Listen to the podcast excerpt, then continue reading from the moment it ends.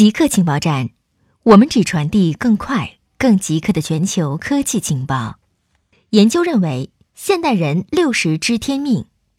根据美国的一项研究，人们到了六十岁左右才觉得生命有了更充实的意义。他们是通过三年连续追踪一千名年龄在二十一至一百岁以上的人，做出这一结论的。领导这个研究项目的加州大学圣迭戈医学院的精神病学和神经科学教授 Dilip j e s t 表示，他们的研究显示，人的健康与人生意义紧密相连。j e s t 说，这一发现比较合理，因为二十三十岁的年轻人主要把精力集中在追求事业、建立友谊以及浪漫情侣关系上；人到了四十五十岁的时候，一般已经事业有成。多数人这时已经组建了家庭，并有子女。这一年龄组的人属于那种上有老下有小的人，生活和家庭压力较大。而到了六十岁以后，随着退休、丧失亲友以及健康问题的增加，那些过去已有的生活目标显得不那么重要。人们开始再次寻求生命的目的。波音前员工曾多次报告安全隐患。一名前波音员工告诉美国众议院，在两架波音737 MAX 飞机在几个月内先后坠毁，造成346人死亡之前，他曾多次就波音飞机存在的安全问题发出警告，但都被波音无视。美国众议院运输委员会周三公布的文件显示，737飞机生产线前高级经理皮尔逊曾向波音领导层发送一系列电邮和信件，力劝他们停产。美国众议院运输委员会针对这两起事故举行了一系列听证会，皮尔逊是在其中最新一个听证会上作证的。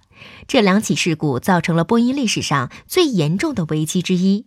在这两起事故中，波音737 MAX 飞机的传感器似乎都出现故障，导致防失速系统失灵。波音无视皮尔逊的警告，让737飞机生产线继续生产。因为当时该公司正努力跟上其欧洲竞争对手空客的脚步。钟标软件和天津麒麟宣布联合打造国产操作系统。钟标软件和天津麒麟上周宣布将进行整合，设立新公司，开发国产操作系统。钟标软件和天津麒麟开发了钟标麒麟和银河麒麟。麒麟操作系统最早是基于 FreeBSD。据报道。他一度拷贝了百分之九十九的 FreeBSD 代码。麒麟操作系统后改为基于 Linux，运行在超算天河一号和二号上的 Linux 操作系统被命名为银河麒麟。